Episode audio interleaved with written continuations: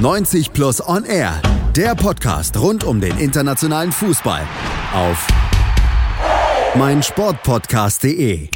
Ich glaube, das könnte aus deutscher Sicht in diesem Jahr eine vielversprechende Champions League Saison werden und das sollte sie auch gerne, denn die letzte Saison, die war ja eher so meh. Wenn wir mal auf die Gruppenphase der ausgelosten, gestern ausgelosten Gruppenphase der Champions League blicken und das machen wir gleich hier bei 90 plus on air auf meinsportpodcast.de, dann werden wir sehen, das gibt durchaus machbare Gruppen für zumindest drei der vier deutschen Teilnehmer. Wir werden das Ganze gleich mal im Detail beleuchten mit unserem Kollegen Julius Eid von 90 plus. Hallo Julius. Hallo. Und mein Name ist natürlich Malte Asmus und am 17. und 18. September, da geht es wieder los. Dann startet nämlich die neue Saison in der Champions League in die Gruppenphase.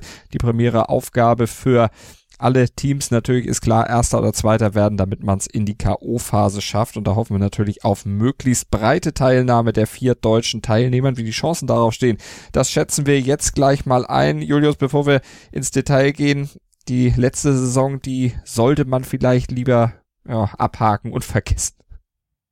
Ja, nicht nur die letzte, auch die vorletzte, die war ja, glaube ich, sogar noch schlechter, wenn man das alles zusammenfasst. Also aus deutscher Sicht wird's mal wieder Zeit für ein richtig schönes Jahr. Ich glaube, schon im letzten Jahr hat man so Ansätze gesehen, die nicht so verkehrt waren. Bayern ist natürlich der Verein, der da irgendwie die, die Fackel vorantragen muss und das ist letztes Jahr nicht so gelungen und da ist dann die Bilanz deutlich verheerender, als sie es normalerweise ist, wenn Bayern halt so immer, immer zumindest das Halbfinale erreicht hat. Dortmund hat in der Gruppenphase schon einen sehr guten Eindruck gemacht und dann gegen Tottenham, gegen den zukünftigen Finalisten, gegen eine sehr abgezockte Mannschaft verloren im ersten Jahr eines ausgerufenen Umbruchs, der sich jetzt auch im Sommer weiter fortgeführt hat, wo auch gute Transfers weiter getätigt wurden und man sich besser eingespielt hat. Also ich glaube, da ist schon eine Menge möglich auch äh, Leipzig jetzt in diesem Jahr, wir werden ja drüber reden, natürlich auch noch mit Losglück dabei. Da wird man, glaube ich, eine, eine bessere Statistik am Ende des Jahres erwarten können. Lospech auf jeden Fall auf Leverkusener Seite, aber gehen wir das Ganze mal der Reihe nach durch. Ihr habt eben vielleicht schon ein bisschen durchhören können. Julius sieht die Dortmunder insgesamt in der letzten Saison ein bisschen positiver, spricht von Umbruch, hat ja auch damit zu tun, dass er Moderator von BVB hier auf meinem Sportpodcast.de ist und den Dortmundern entsprechend natürlich ein bisschen näher steht als den anderen. Aber Julius, da kommen wir gleich zu, zu den Dortmundern. Gucken wir erstmal auf die Gruppe der Bayern. Das ist nämlich die Gruppe B gleich und da treffen die München Münchner auf Olympiakos Piräus, auf Roter Stern Belgrad und auf eine Mannschaft, die du eben schon erwähnt hast, die Mannschaft nämlich, die die Dortmunder im letzten Jahr rausgeschmissen hat, den zweiten der Champions League Saison, Tottenham.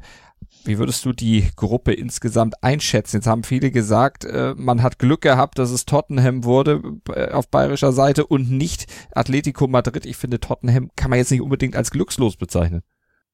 Absolut nicht. Also ich muss auch sagen, als Tottenham gezogen wurde, ich habe die auch live geguckt, die Auslosung, da war ich tatsächlich so, okay, da kommt ein Brett auf Bayern zu, das ist ein sehr unangenehmer Gegner aus Top 2.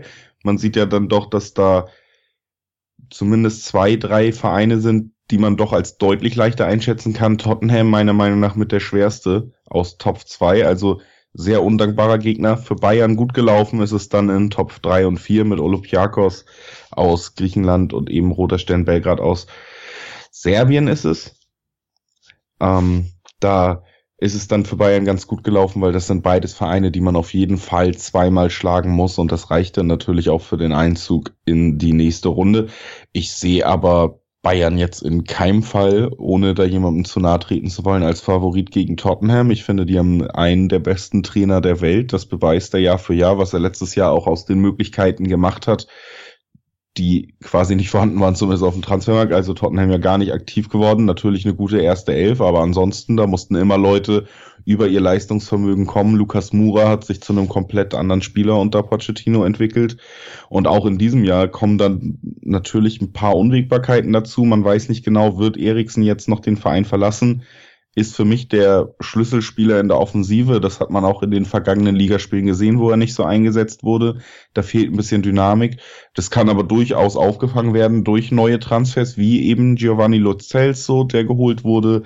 Ähm, Ryan Sessegnon wurde geholt. Das ist ein großes Talent, auf den man eigentlich sich freuen kann, wenn man ihn spielen sehen kann. Und auch in Dombele ein absolut grandioser Transfer, der perfekt auch in die Premier League passt. Und wenn sich das Team so weiterentwickelt, wie man es eigentlich bei dem Trainer erwarten kann, dann ist es für mich keine Gruppe, wo ich davon ausgehen würde, dass Bayern den Spitzenplatz gepachtet hat. Mhm, weil die Tottenhammer eben auch eingespielt sind, das kann man von den Münchner natürlich noch nicht sagen. Da ist ja jetzt dann auch mit den Last-Minutes-Transfers noch ja, Material, Spielermaterial von sehr hoher Qualität natürlich dazugekommen. Coutinho vor allen Dingen, aber auch mit kleinen Abstrichen vielleicht Perisic. Aber die müssen ja auch erstmal integriert werden. Das wird sicherlich noch ein bisschen dauern und das Spiel gegen Tottenham ist das zweite Spiel, also bereits Ende September dann der Champions League Runde.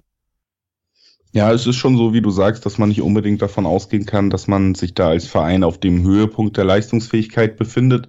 Man hat es ja oft, kann man eigentlich bei jedem Verein auch so ein bisschen beobachten, dass sich diese diese Spitze der Leistung meistens irgendwie so kurz vor der Winterpause wiederfindet. Da ist man dann komplett im Rhythmus. Da ist die Winterpause dann auch für viele Vereine im Nachhinein immer ein bisschen ärgerlich, weil man ein bisschen wieder aus diesem Rhythmus rauskommt. Aber da befinden sich die meisten Vereine dann so in ihrer besten Form der Saison. Und dann kommt's natürlich, gibt's natürlich noch die Crunch-Time, so ab April, ähm, Mai, wenn man in allen äh, Wettbewerben noch um Titel mitspielt. Aber das ist so der Punkt, wo man, wo man diesen Höhepunkt erreicht hat. Da ist man natürlich noch relativ weit weg, wenn man gegen Tottenham spielen wird. Dazu kommt, dass in England die Liga eher losgeht, also Tottenham schon eher in Pflichtspiele eingestiegen ist. Das heißt natürlich, wie du gesagt hast, dass Bayern da vielleicht auch, was den Rhythmus angeht, einen kleinen Nachteil hat. Und so Spieler wie Coutinho, die ja alleine aufgrund sage ich mal, der auch der Penetranz des Transfers, äh, in der verkündet wurde, natürlich äh, eigentlich als Schlüsselspieler in diesem System gesetzt sein müssen, bringen eine ganz andere spielerische Komponente rein. Bayern ja oft mit 4-3-3 zu sehen, wenn man wirklich sagt, man möchte Coutinho auf seiner besten Position spielen, dann ist das die 10 im 4-2-3-1. Das ist ja eine komplette Systemumstellung. Man hat es gesehen ähm, gegen Schalke jetzt, als Coutinho eingewechselt wurde, gab es auch direkt diese Umstellung. Aber das ist natürlich was, was noch nicht so in dem Team verankert ist, was auf Dauer vielleicht eine sehr gute Idee sein mag, aber natürlich am Anfang ungewohnt für den Verein ist, ja. Und etwas, was natürlich dann auch noch für Probleme innerhalb der Mannschaft sorgen kann, denn das haben auch viele gesagt und wir haben es im Bundesliga-Special hier auf meinsportpodcast.de mit Gianni Costa von der Rheinischen Post auch thematisiert. Hört gerne nochmal rein zur Vorbereitung auf den Spieltag. Problem Thomas Müller Viele sagen Coutinho oder Müller. Zusammen wird wohl schwierig im System und die Rolle von Thomas Müller, wenn jemand kommt, der ja, geschätzte 20 Millionen im Jahr verdient, wird eventuell dann nicht mehr so ausfallen wie in den letzten Jahren. Gianni Costa hat auch gesagt, naja, dann müsste Müller dann eben mehr so für gute Laune sorgen. Im Prinzip eine Art Podolski 2.0 bei Bayern spielen. Er bringt die Playstation mit und dann äh, sorgt er für gute Laune in der Kabine und muss ich ansonsten mit der Rolle vielleicht des Lewandowskis Backups äh, abgeben. Wie siehst du die Position von Thomas Müller in diesem Gefüge? Ja, also ich glaube, es ist ein bisschen schwer von ihm jetzt den Podolski zu erwarten, weil wenn man das so beobachtet hat, würde ich schon vermuten, dass Thomas Müller ein sehr ehrgeiziger Spieler ist und es gab schon zu Beginn der letzten Saison eine Phase, wo er nicht so wirklich gesetzt war unter Kovac und da hat er sich ja auch in Interviews und so schon relativ wütend gezeigt. Also sogar seine Freundin war nicht erfreut, wenn man sich noch an den einen Instagram äh, Ich hoffe, du meinst erinnert. seine Ehefrau, denn von einer Ehefrau, Freundin wissen wir um natürlich nichts. Ja, es ist eine, gut, da komme ich persönlich durcheinander, weil das bei mir auch immer die Verhältnisse sind. Ähm, nee, äh, Thomas Müller war auf jeden Fall ja nicht erfreut. So und äh, ich glaube auch nicht, dass sich das in diesem Jahr geändert hat. Ich glaube, der hat ein Selbstverständnis. Der ist übrigens, auch wenn Coutinho vielleicht noch ein bisschen mehr verdient, einer der Topverdiener bei Bayern. Und an guten Tagen natürlich ein Spieler, der dem Spiel auch was geben kann. Du hast aber völlig recht. Wenn man das sich so anguckt, dann dürfte ein System mit Coutinho und Müller gleichzeitig sehr interessant sein, spielerisch, also in, im negativen Sinne. Ich glaube nicht, dass das gut funktionieren würde, diese beiden Spielertypen aufzubieten. Und natürlich bietet das Konfliktpotenzial. Man muss aber auch gucken, dass der Bayern-Kader, obwohl man vielleicht durch den Sané-Transfer jetzt auch ein bisschen oder den gescheiterten Sané-Transfer auch so ein bisschen dazu gezwungen wurde, sein Glück zu suchen, also mehr als nur einen sehr teuren Spieler zu holen und dann doch ein bisschen in die Breite zu gehen. Der Bayern-Kader ist jetzt nicht extrem breit. Man möchte trotzdem in vielen Wettbewerben lange mitspielen und ich denke, dass man da mit einem ordentlichen Rotation, mit einer ordentlichen Rotation, mit einem ordentlichen Man-Management und so den Leuten das auch nahebringen könnte und dass das nicht das größte Problem der Saison sein dürfte, weil eben der Kader jetzt nicht so groß ist, dass man es sich leisten könnte, einen Thomas Müller jetzt die nächsten 20 Spiele nicht zu bringen. Man-Management dann also auch eine Geschichte, in der natürlich der Trainer gefordert ist, Nico Kovac und wie er das moderieren kann in dieser Saison, das wird dann auch so ein bisschen äh, vorausbestimmen, wie die Saison für die Bayern dann auch in der Champions League läuft. Aber auf dem Papier, da gebe ich dir auf jeden Fall recht, Bayern und Tottenham, die Mannschaften, die dann wohl Platz eins und Platz zwei in der Gruppe unter sich ausmachen dürften. In der Gruppe D mit Bayer Leverkusen, da sieht das ein bisschen komplizierter für Leverkusen aus. Sie haben nämlich eine richtig heftige Gruppe erwischt. Platz eins und Platz zwei zu erreichen, das dürfte da sehr schwer werden. Und auch Platz drei ist so von der Papierform her nicht unbedingt sicher, wenn man guckt, wer die Gegner sind. Juve, Atletico und Lok Moskau. Ja, also es ist auf jeden Fall eine sehr unangenehme Gruppe für Leverkusen. Und wenn man sich das also erstmal natürlich muss man sagen, Juventus und Atletico sind schon prinzipiell größere Namen als jetzt Leverkusen. Leverkusen jetzt auch das erste Mal seit längerem wieder in der Champions League zurück. Peter Bosch seit einem halben Jahr da. Bis jetzt funktioniert es ganz gut. Haben auch, finde ich, offensiv sehr interessant eingekauft. Meiner Meinung nach überraschend wenig defensiv und ich bin mir noch unsicher, ob sich das dann so über eine ganze Saison tragen wird, aber man hat bei Peter Bosch schon bei Ajax und auch in seinen ersten Dortmund-Spielen gesehen, dass, wenn die Mannschaft einen Lauf hat, dann natürlich auch ein Feuerwerk entfesselt werden kann, was aber eben auch immer Probleme kaschiert.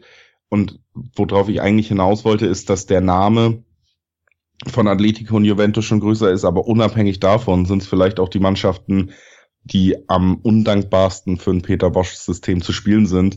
Denn da reden wir ja jetzt wirklich mal über Mannschaften, die tatsächlich auch einfach pragmatisch und eiskalt sind. Also eine Mannschaft mit einem, ähm, mit einem Ronaldo wird sich nicht viele Chancen nehmen lassen, um das eben eiskalt auszunutzen. Und Atletico ist ja quasi die, das leuchtende Beispiel des Pragmatismus im Fußball in, in unserer Zeit. Und genau dieser Pragmatismus ist immer noch, und das hat sich leider auch nicht geändert seit seiner Dortmunder Zeit, ist die größte Schwachstelle von Peter Bosch. Und wenn dann diese Kaliber genau mit dieser Ausrichtung eben auch noch auf Leverkusen zukommen, dann glaube ich, kann es da ganz böse ausgehen teilweise und das dürfte, da muss man tatsächlich dann auch ein bisschen Angst haben, dass sich das nicht auch im, im nationalen Gewässer in irgendeine Negativspirale entwickeln könnte. Also ich glaube, das ist eine sehr undankbare Gruppe, da wird sich äh, keiner bei Leverkusen gefreut haben und das ist angesprochen, Lokomotive Moskau. Ja, da wird man natürlich unter den beiden Platz drei ausmachen. Ich glaube, das ist nicht zu hochgegriffen, jetzt einfach mal zu behaupten, Juventus und Atletico sind schon klare Favoriten und es würde mich wundern, wenn sie nicht weiterkommen. Und Lokomotive und Leverkusen müssen dann den Rest unter sich ausmachen und natürlich hat, äh, das muss man dann auch ganz ehrlich sagen, Moskau zum Beispiel eine andere Heimspielkulisse zu bieten als dann vielleicht Leverkusen und das sind alles Punkte, die man damit einfließen lassen muss und man kann nur, ich meine, man kann immer auf Sensationen hoffen. Ich glaube, Leverkusen hat so ein bisschen das Potenzial, zumindest in der Offensive, das auch auszuspielen. Kevin Volland spielt, finde ich, seit, seit Peter Bosch da spätestens wieder äh, fantastischen Fußball, scheint nochmal einen Schritt gemacht zu haben, darf sich trotzdem in der Länderspielpause weiter ausruhen, das ist ja auch schön für ihn. ähm, Leichte Kritik am Bundestrainer höre ich daraus. Ja, also ich finde es immer äh, Entscheidung ein bisschen überraschend einfach, weil wenn, wenn Leute sich über so lange Zeit dann doch in einer sehr guten Form präsentieren auf Positionen, die halt nicht gut besetzt sind im Nationalkader, dann, dann wundert mich das schon. Aber wie gesagt, es ist ja nicht nur Volland, das war vielleicht eine kleine Spitze, die wir nochmal unterbringen wollten. aber da ist ja unfassbar viel Potenzial, unfassbar viel Schnelligkeit, darauf baut Bosch auch.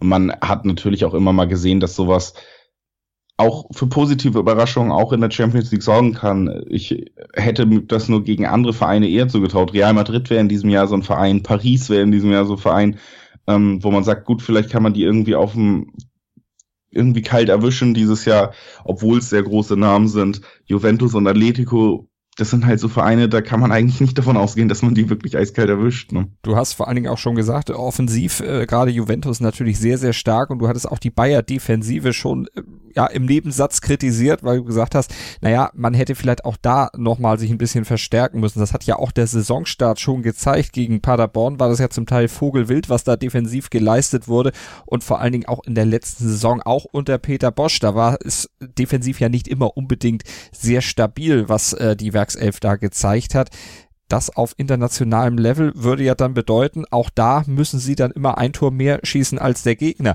Wie schwer es ist, gegen Atletico Tore zu schießen, wissen wir. Wie schwer es auch ist, gegen Juventus Tore zu schießen, wissen wir auch. Vor allen Dingen, weil die eben dann auch hinten treffen können. Schatz, ich bin neu verliebt. Was?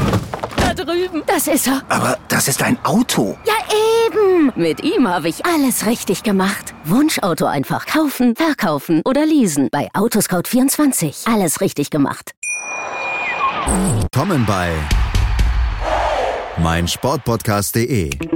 Wir sind Podcast. Wir bieten euch die größte Auswahl an Sportpodcasts, die der deutschsprachige Raum so zu bieten hat. Über 20 Sportarten. Mehr als 45 Podcast-Serien. Über 9000 veröffentlichte Podcasts.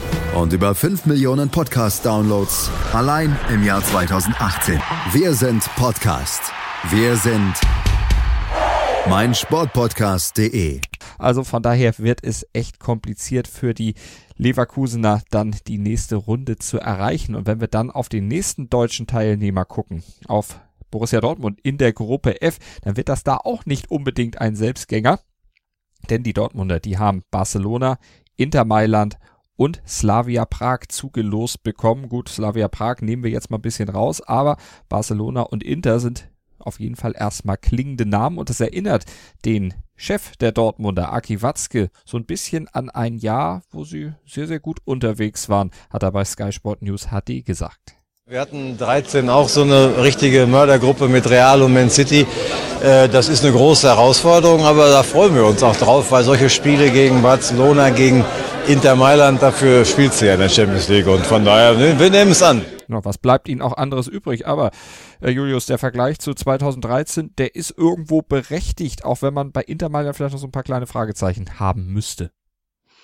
Ja, also so kann man schon einschätzen. Es ist eine starke Gruppe, wenn man 2013 nimmt mit Real und mit Man City, dann waren das zu dem Zeitpunkt richtige Kaliber und ähm, du hast es schon angesprochen, ich würde auch sagen, wenn man dann den direkten Vergleich sucht, vielleicht tatsächlich noch ein bisschen schwerer sogar, weil ich äh, Inter noch nicht so hundertprozentig zugestehen möchte, dass sie jetzt auf einmal wieder auf höchstem europäischen Niveau angekommen sind, denn da befinden sie sich schon seit mehreren Jahren nicht mehr. Und auch wenn man jetzt glaube ich, euphorisch ist, so ein bisschen, weil man gerade Lukaku, jetzt noch Sanchez dazu, aber ich meine, wenn man Sanchez in letzter Zeit spielen sehen hat, war die einzige Frage, wieso der so viel verdient und nicht, wo der noch hingehen könnte. Also es ist, man muss das so ein bisschen abwarten und auch, dass Manchester United Lukaku komplett ohne Ersatz abgibt, da muss man dem Verein vielleicht nicht komplette Unfähigkeit unterstellen, sondern sich auch so ein bisschen fragen, warum das nicht funktioniert hat. Ich glaube, da sind viele Unwägbarkeiten. Neuer Trainer ist auch da. Und gerade in der, ich finde gerade in der Außenverteidigung auf der 6 zum Beispiel hat Inter ist da sehr durchschnittlich besetzt. Es gibt dann eben herausragende Positionen. Ich finde, die haben auch sehr guten Torwart mit Handanovic. Natürlich kommt dazu, dass Lukaku, wenn, wenn er sich gut eingefügt hat, das zeigt er zumindest auch bei Belgien in schöner Regelmäßigkeit einer der besten Stürmer der Welt sein kann und auch eine schöne Physis hat, was Dortmunds Verteidigern, allen voran Akanji, immer große Probleme bereitet in direkten Duellen. Da wirkt der nicht so, ähm, sagen wir mal, auch physisch präsent, dass er sich da gegen solche Spieler durchsetzen könnte. Das hat man sogar gegen Terodde jetzt in der zweiten Halbzeit gegen Köln gesehen. Also es ist natürlich ein Team, was gefährlich werden kann. Ich würde aber, wie gesagt, verweigern, sie jetzt zum Champions League Favoriten hochzujubeln. Und Dortmund sehe ich da tatsächlich mindestens auf Augenhöhe, eigentlich sogar, wenn man ehrlich ist, noch einen Ticken drüber aufgrund der letzten internationalen Jahre und auch des Transfersommers und der Eingespieltheit. Bin ich da nicht so, dass ich sagen würde, das ist ein Duell, was man verlieren sollte oder womit man jetzt, womit man rechnen muss, also dass man als Underdog ins Rennen geht, das ist natürlich nicht der Fall. Barcelona ist so ein bisschen anders, klar. Barca ist Barca, gehört zu den besten vier Vereinen der Welt, hat den besten Spieler der Welt, beziehungsweise den besten Angreifer Europas, zumindest in diesem Jahr. Ähm, und da geht man natürlich nicht als Favorit ins Rennen. Ich kann mir aber auch vorstellen, dass man da für ein, zwei zumindest schöne Momente sorgen kann. Barca ist defensiv definitiv nicht so auf dem Level, wie sie es offensiv sind. Und offensiv bleibt jetzt auch mal abzuwarten, was da noch mit Neymar passiert, wenn es wirklich über die Bühne geht. Es ist ein bisschen unausgewogen, wenn man sich dann auch die Reihe anguckt, sind natürlich riesige Namen dabei. Aber Messi spielt mittlerweile in der Form, in der er spielt, eigentlich nicht mehr am besten auf dem rechten Flügel. Neymar spielt links, wenn er überhaupt kommt, Dembele eigentlich auch, aber ist auch dauernd verletzt. Und dann hat man noch Suarez und Griezmann, die sich eigentlich auch so ein bisschen auf den Füßen stehen. Also man hat so zweieinhalb Zehner und kein Rechtsflügelspieler auf absolutem Topniveau. Ist ein bisschen unausgewogen auf jeden Fall in diesem Jahr. Barca ist da ja weit von der Philosophie aus den Guardiola-Jahren noch weg, auch nicht mehr wirklich in den Nachwuchs seitdem investiert, sondern eben unfassbar viel Geld für sehr große Namen raushauen, die dann vielleicht wie Griezmann jetzt sich gut eingeführt haben im zweiten Ligaspiel für Barca, aber auf jeden Fall, wo zumindest so das Fragezeichen noch ist, wie passt er überhaupt da rein? Und das für einen Spieler, der 120 Millionen kosten, ist natürlich schon eine Menge. Da wird man abwarten müssen, wie das Ganze kommt. Auf jeden Fall ist Barca natürlich trotzdem Gruppenkopf und Gruppenfavorit. Generell kann man aber, glaube ich, sagen, es ist eine sehr attraktive Gruppe mit drei sehr attraktiven Auswärtsfahrten, wenn man das macht als Fan. Und auch Marco Reus hat äh, schon getwittert, geil. Einfach nur unter den Dortmund-Post, wie die Gruppenauslosung aussieht. Jane Sancho hat schon was dazu gesagt, dass er Bock hat. Ähm, let's go. Und ich glaube, das ist so eine Gruppe von den Namen her. Dafür versucht man dann auch das ganze Jahr Fußball zu spielen. Watzke hat das ganz schön, ähm, Zorc hat es ganz schön auf der Pressekonferenz von Dortmund gestern schon gesagt, vor der Auslosung. Man spielt ja das ganze Jahr, um sich für die Champions League zu qualifizieren. Im Endeffekt dafür arbeitet man das ganze Jahr in der Liga. Das ist äh, Dortmunds Ziel gewesen die letzten Jahre man hat es erfüllt und hat jetzt große Namen, attraktive Spiele. Und Barcelona war auch, wenn ich das aus Fansicht sagen kann, mein absolutes Wunschlos, weil man eben Barca noch gar nicht erwischt hat, so in der Neuzeit. Und dass dann Messi nochmal in Dortmund spielt, dass man mal gegen Barca spielt, wenn man schon zu diesem großen europäischen Verein sich auch so ein bisschen selber zählen kann in der letzten Zeit. Es war immer irgendwie so ein kleiner Wunsch, den, glaube ich, viele Fans noch hatten, hat man auch viel gehört. Und deswegen attraktive Gruppe, schwere Gruppe, aber ja, im Endeffekt musst du sowieso gegen jeden gewinnen, wenn du am Ende irgendwas erreichen möchtest. Uh, drei Euro ins Phrasenschwein, aber mindestens für diesen letzten Satz. Aber ja, ich überweise später. Alles klar, beziehungsweise du kannst es natürlich dann auch wieder glatt ziehen, wenn du bei BVB dann weniger Phrasen verwendest, einem Podcast hier auf meinsportpodcast.de zu Borussia Dortmund. Und da werdet ihr natürlich dann auch noch viel über die Champions League sicherlich in dieser Saison hören können. Und wenn ihr die Einschätzung der Gruppe aus Barcelona-Sicht hören wollt, dann solltet ihr reinhören in den Tiki-Taka-Podcast der Kollegen von Real Total und Barca Welt. Nils Kern und Alex Troika, denn dort wird auch in einer Sonderausgabe ganz frisch erschienen auf mein Sportpodcast.de natürlich auf die Champions League Auslosung von gestern noch einmal zurückgeblickt und wir gucken jetzt auf die Gruppe G mit Rasenball Leipzig. Die haben Zenit St. Petersburg, Benfica Lissabon und Olympique Lyon erwischt. Eine sehr ausgeglichene Gruppe und eine, wie Markus Krösche bei Sky Sport News HD gesagt hat, äh, gute Gruppe. Ja, ich glaube, dass wir schon zufrieden sein können mit der Gruppe. Wenn man äh, die, gerade die Konstellation in anderen Gruppen sieht, ähm, glaube ich, haben wir eine ganz gute Gruppe ähm, erwischt. Ja, kann man wirklich so sagen, oder? Losglück hätte man bei Bayern und Dortmund jetzt gesagt. Ja, das hätte man da auf jeden Fall gesagt, aber er hat schon recht. Sportlich ist es natürlich interessant, weil es sehr gute Aussichten aus Weiterkommen hat und das eben aus Top 4 gezogen ist schon ganz gut, weil wenn man sich jetzt andere Gruppen anguckt, wenn da Leipzig noch dazugekommen wäre, dann hätten das natürlich richtige Hammergruppen werden können irgendwie. Wenn man nur überlegt, dass das, sagen wir jetzt zum Beispiel mal Gruppe E, irgendwie Liverpool, Napoli, Salzburg und dann noch Leipzig oder so, das hätte natürlich komplett andere Aussichten. So geht man so ein bisschen in eine Gruppe, wo man ja Augenhöhe auf jeden Fall mitbringt mit den anderen Vereinen und das eben als, als Team aus dem kleinsten Topf vermeintlich. Ich finde, man hat eine leichtere Gruppe als Dortmund, die in Top 2 waren, als äh, Leverkusen, die in Top 3 waren. Also so schlecht ist es nicht gelaufen, weil, wenn man das Ganze sieht. Und ähm, Raba oder wie, wie wir äh, sagen, nee, ähm, ich glaube schon, da ist was möglich. Ich glaube, es ist so ein bisschen auch die Feuerprobe jetzt letztendlich für Julian Nagelsmann, weil du hast jetzt Gegner, wenn man darauf guckt, dann kann man nicht mehr sagen, Mensch, da sind wir jetzt ausgeschieden, weil Leipzig einfach noch nicht so weit ist im internationalen Vergleich. Benfica ist äh, spannend. Lyon ist ein Team, wo man gerne zugucken kann. Zenit ist natürlich aus russischer Sicht auch so ein bisschen der Vorzeigeverein.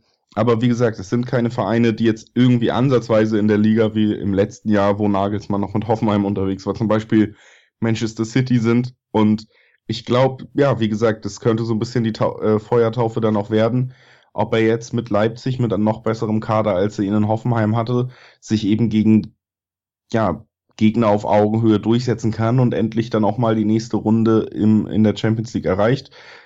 Für jemanden, der seit Jahren als absoluter Wundertrainer dann doch gehandelt wird und auch schon in Europa ein paar Mal aktiv war, hat er da sehr wenig überzeugen können und ich bin gespannt, wie das in dieser Gruppe am Ende aussehen dürfte.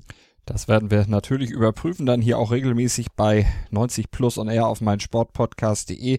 Da könnt ihr natürlich auch den Weg von Leipzig, von Dortmund, von Leverkusen und Bayern natürlich auf europäischem Parkett auch verfolgen. Und wir verfolgen gleich noch weiter die Auslosung von gestern Abend nach, nach einer kurzen Pause hier bei 90 Plus und R auf meinsportpodcast.de und ein Hinweis, fachfremd, Sportarten fachfremd sei noch erlaubt, denn die Kollegen von Chip in Charge, die sind dieser Tage natürlich schwer beschäftigt mit den US Open bei den Männern und Damen im Tennis mit den Kollegen Andreas Thies und Philipp Joubert täglich in der Analyse zum Frühstück könnt ihr euch da dann schon informieren über die Nacht in Flushing Meadows. Schatz, ich bin neu verliebt. Was? Da drüben. Das ist er. Aber das ist ein Auto. Ja, eben. Mit ihm habe ich alles richtig gemacht. Wunschauto einfach kaufen, verkaufen oder leasen. Bei Autoscout24. Alles richtig gemacht. Die komplette Welt des Sports. Wann und wo du willst. Auf meinsportpodcast.de. 90 Minuten. Zwei Teams. Pure Emotion. Es geht wieder los. Die Fußball-Bundesliga auf meinsportpodcast.de.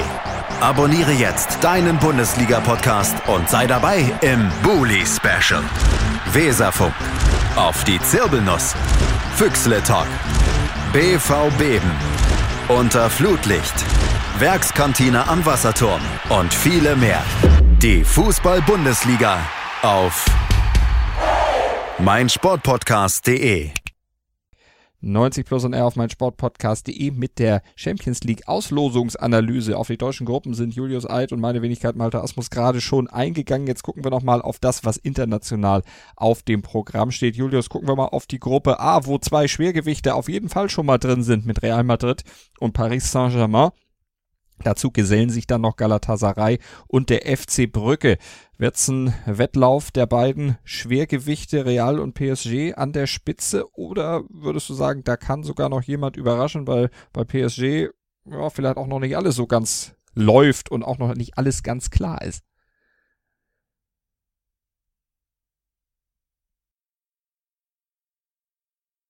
Ja, prinzipiell ist es der Fall. Also Paris ist jetzt nicht der Verein, der in der besten Form ist und es sind noch ein paar Sachen unklar.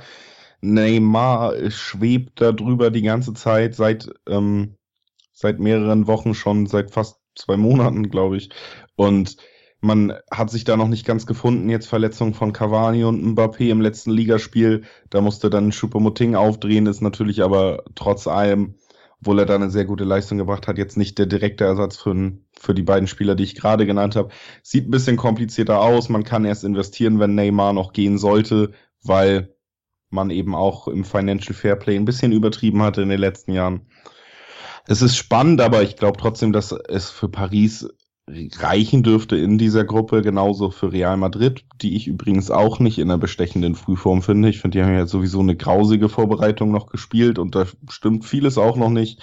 Haben auch schon einmal 1-1 in der Liga jetzt gespielt.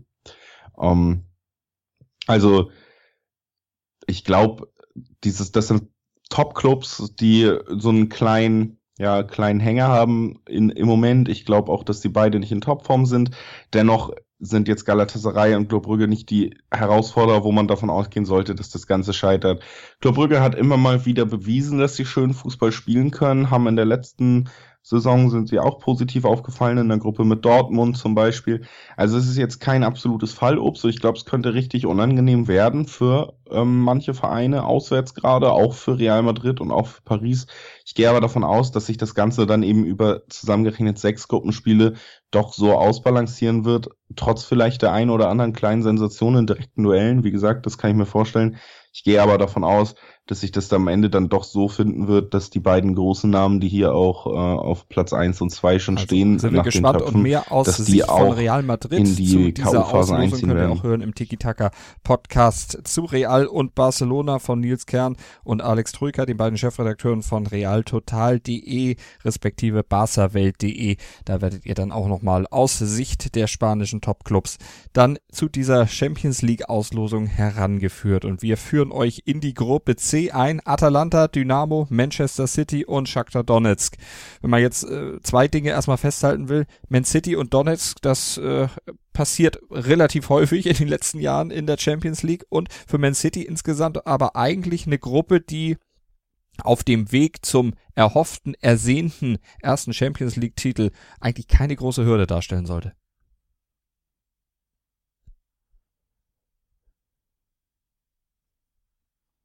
Nee, sollte sie nicht. Das hört man schon an den Namen im, direkt, im direkten Vergleich. Man weiß, wo man sich einzuordnen hat. Manchester City an die Spitze Europas. Das sieht man in der heimischen Liga immer. Guardiola natürlich einen der besten Trainer unserer Zeit. Bisschen ähm, komische Entscheidungen in den K.O.-Spielen der Champions League getroffen seit ein paar Jahren. Gerade letztes Jahr hat er gegen Tottenham im Viertelfinale meiner Meinung nach auch gerade im Hinspiel nicht so taktisch so gut ausgesehen, wie man es von einem Guardiola erwarten sollte. Da hat er vielleicht komisch agiert und das Spiel schon im ähm, Hinspiel so ein bisschen verloren. Also da muss man abwarten, wie sich das dann fortführt, diese Saga zwischen Guardiola und der Champions League. Die, die scheint schon einen Einfluss auf ihn zu haben. Da scheint er sich nicht komplett frei machen zu können von diesem Druck, der da langsam auf ihm lastet. Aber diese Gruppe ist dann natürlich erstmal so der Grundstein, der auf jeden Fall gelegt wird. Im direkten Vergleich mit mhm. Donetsk, Zagreb und Atalanta Bergamo wird man da jetzt nicht stolpern. Davon ist nicht auszugehen und City wird auf jeden Fall in die nächste Runde einziehen. Ich glaube, was sehr interessant ist an dieser Gruppe ist, dass sie eben auf Platz zwei oder Top zwei und drei nicht so die ganz großen Namen drinne hatte mit Zagreb und Donetsk. Und es das bedeutet, dass so ein das italienische Überraschungsteam Atalanta auf, äh, aus Top 4 eben sogar nach der ersten Teilnahme in der Champions League eben die Chance hat auf das erste Weiterkommen in der Champions League in dieser Gruppe. Atalanta ist ein Team, was unfassbaren Spaß machen kann beim Zugucken. Ist so ein bisschen, ja, auch wie ein Peter Bosch-Team, vielleicht auch wie Leverkusen, so ein, ja, es funktioniert oder es funktioniert halt wirklich gar nicht und dann gibt's ganz üble Ergebnisse. Aber wenn das funktioniert, dann sieht es unfassbar aus. Dann macht es sehr viel Spaß mit Zapata vorne jemanden drin, der noch bei einem großen Verein in Europa spielen wird. Da bin ich mir ziemlich sicher mit ähm, Papu Gomez jemanden dahinter, der lange Zeit nicht so auf dem Radar war, jetzt im gehobeneren Alter auf einmal unfassbaren Fußball spielt. Also es ist ein Team, wo man sich drauf freuen kann. Und in dieser Konstellation, wenn man so ein bisschen auch die Energie von europäischen Nächten und die Euphorie da mitnimmt, glaube ich, dass Atalanta da wirklich positiv auffallen kann, dass sie vielleicht wirklich in dieser Gruppe auch die nächste Runde erreichen können und dass sie, ja, K.O.-Spiele ist natürlich immer so ein, so ein Punkt bei solchen Mannschaften, ob das gut klappt, aber also ich könnte mir vorstellen, dass Atalanta eine der positivsten Überraschungen der Champions League Saison sogar werden können, weil sie eben in Jahre, dieser Gruppe eine sehr gute Ausgangslage haben. In der letzten jetzt. Saison nicht mehr sagen, war der FC Liverpool. Die haben ja in der letzten Saison gewonnen. In der vorletzten Saison, da waren sie ja auch sehr weit gekommen, haben sich da sehr, sehr gut verkauft. Liverpool mit Jürgen Klopp dann im letzten Jahr, in der letzten Saison auf dem Triumph beim Triumph angekommen, haben die Champions League Trophäe gewonnen. Die sind in der Gruppe E zusammen mit Genk, Neapel und Salzburg und was wir zu Liverpool auch ganz aktuell noch sagen können, sie haben Europas Fußballer des Jahres in ihren Reihen. Virgil van Dijk. Das auch noch, genau. Alison Becker. Europas Fußballer des Jahres und Europas Torhüter des Jahres. Also, genau. Ähm, das hat man gestern im Rahmen dieser Auslosung dann auch eben vergeben, diese Preise. Verdeig, seit es diesen Preis gibt, den gibt es noch nicht so lange, auch der erste Verteidiger, der ihn bekommen hat, diesen UEFA-Spieler des Jahres, den hat noch nie ein äh, Verteidiger bekommen, es den gar nicht so lange gibt.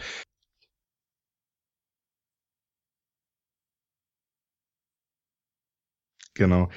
Also es gibt nicht so viele Verteidiger, die so in den Fokus rücken. Und bei Van Dijk ist es vielleicht so verdient wie noch nie zuvor, weil es wird oft äh, im Zuge dieser Individualpreise für Spieler dann auch diskutiert, dass es ja eigentlich muss es ja jedes Jahr Messi sein, weil der jedes Jahr der beste Fußballer ist. Und das mag auch sein. Das mag auch in diesem Jahr wieder so gewesen sein.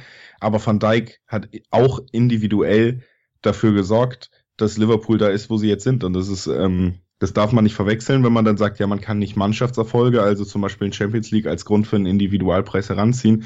Dann muss man ganz ehrlich sagen, wenn man Liverpool verfolgt hat, hat Van Dijk nicht die Champions League gewonnen dank Liverpool, sondern Liverpool hat auch dank Van Dijk die Champions League gewonnen. Der hat einen unfassbaren Impact auf die Defensive gehabt, die immer das Problem war, bis er gekommen ist.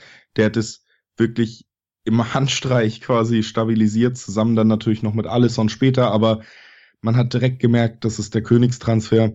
Das ist ein Spieler, der dafür gesorgt hat, dass man in der letzten Liga so gut dastand, die man eigentlich auch in, in normalen Zeiten damit hätte gewinnen müssen. Zusätzlich mit ähm, der Niederlande natürlich auch noch beim internationalen Turnier nicht schlecht mitgespielt hat, erst im Finale verloren hat gegen Portugal und dann eben auch noch die Champions League geholt hat. Da hat er großen Anteil dran und ich denke, so ein Preis kann man absolut unterschreiben so und vor allen Dingen ist er dann auch für die neue Champions League also um Saison dann als mein ein Fazit wichtiger Garant auch, dass Liverpool dann die KO-Phase wieder erreicht in der Gruppe mit Genk, Napoli und Salzburg, denke ich, sollte das auch machbar sein.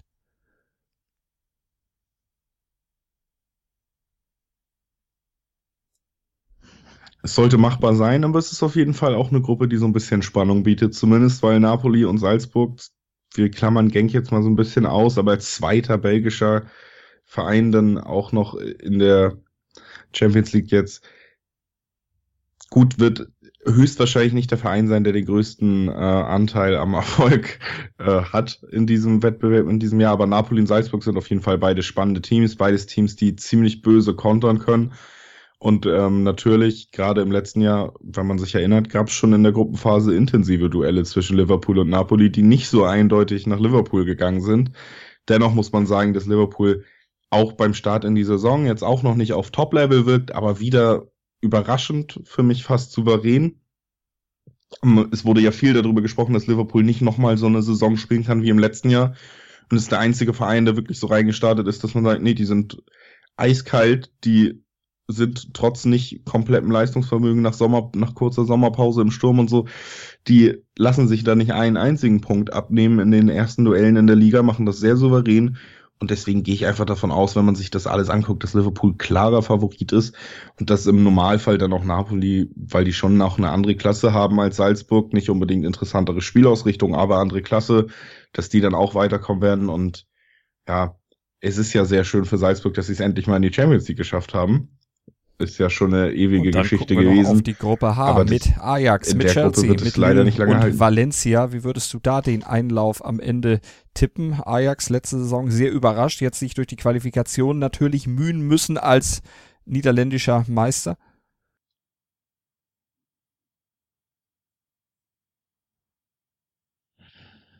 Ja, ich, das ist so eine Gruppe, die finde ich tatsächlich schwer einzuschätzen. Das ist natürlich von den Namen her jetzt nicht die attraktivste. Das muss man auch schon mal sagen. Ich glaube schon, dass ja, man kann sich dann äh, vielleicht noch so ein bisschen streiten, wie, wie Leverkusen auftreten wird und so, aber rein von den Namen her würde ich sagen, ist die Dortmund-Gruppe schon mit die attraktivste. Dazu kommt eben auch, habe ich ja auch schon gesagt, auch von den, von den Städten her und so. Und das, die Städte sind auch schön in dieser Gruppe, das ist gar nicht das Problem. Aber es ist jetzt nicht, es ist eigentlich nicht wirklich ein Top-Verein dabei, das muss man auch ganz ehrlich sagen. Chelsea ist dabei, weil sie sich ähm, dann doch noch letztes Jahr qualifiziert haben, haben sich trotzdem von Sari getrennt, haben eine Transfersperre, haben Lampert geholt und ich kann das ganz, also als Trainer, nicht als Spieler zurück. Ähm, und ich kann das noch ganz schwer einschätzen, was da gerade entsteht. Er setzt viel auf junge Spieler. Ich finde, gerade Tammy Abrahams ist da auch sehr positiv schon aufgefallen in den letzten Spielen. Dennoch ist es jetzt nicht so, dass mich da wirklich irgendwas überzeugt hat, dass Chelsea gerade mit ganz großen Schritten wieder ähm, irgendwie zu Recht in den Big Six genannt wird, also beziehungsweise in den Big Six schon, aber jetzt nicht zu den absoluten Top-Vereinen der Premier League gerade zählt. Das sind Liverpool und City und davon sind alle anderen Vereine doch noch echt weit entfernt, die auch aus England kommen. Bei Chelsea ist es auch der Fall und ich finde sie gerade in diesem Sommer ohne Transfers, das tut weh. Dann hat man Hazard abgegeben, das tut richtig weh. Und dann hat man eben auch Lampard geholt, der jetzt sich noch nicht als Trainer so unfassbar bewiesen hat. Also man wird das alles so ein bisschen abwarten müssen. Und deswegen ist es jetzt nicht das attraktivste Los. Ajax natürlich, zwei absolute Säulen mit De Jong und ähm, De Licht abgegeben, trotzdem mehr Spieler gehalten, als man eigentlich erwartet hat.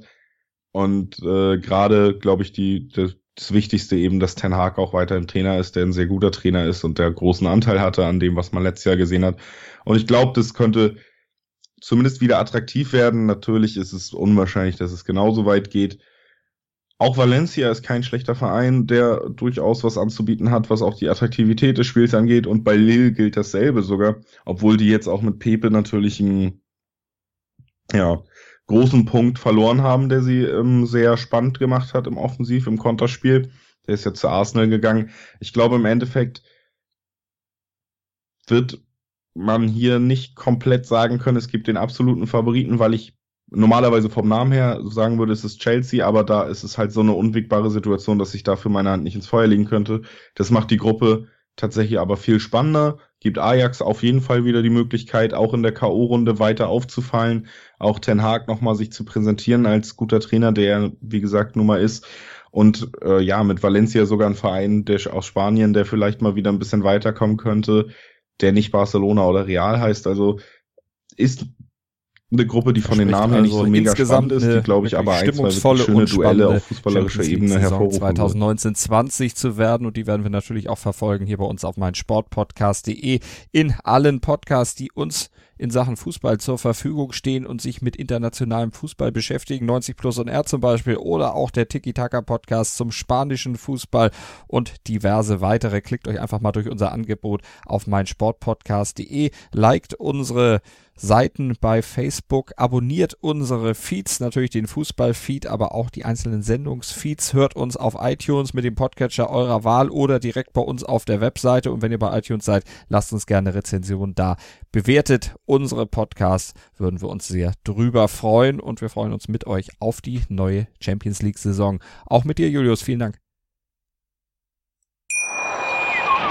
Schatz, ich bin neu verliebt. Was?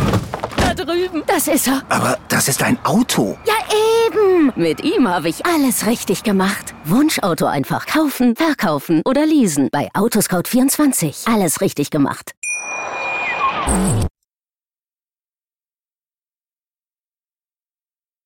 Ja, sehr gerne. 90 Plus On Air. Der Podcast rund um den internationalen Fußball. Auf meinsportpodcast.de. Wir klingen nicht nur gut, wenn wir direkt am Spielfeldrand stehen. Die Adler Mannheim bleiben der Tabellenführer in der deutschen Eishockeyliga. Oder direkt von der Schanze berichten. Wir haben einen spannenden ersten Durchgang gesehen. Bei den Springern Kamil Stoch führt vor Zielen Bartol. Wir sehen dabei auch noch gut aus. Borgia Sauerland ist offizieller Ausstatter von meinsportpodcast.de. Borgia Sauerland. Berufsbekleidung, Arbeitsschutz und mehr auf borgia-sauerland.de. Schatz, ich bin neu verliebt. Was? Da drüben. Das ist er. Aber das ist ein Auto. Ja, eben. Mit ihm habe ich alles richtig gemacht. Wunschauto einfach kaufen, verkaufen oder leasen. Bei Autoscout24. Alles richtig gemacht.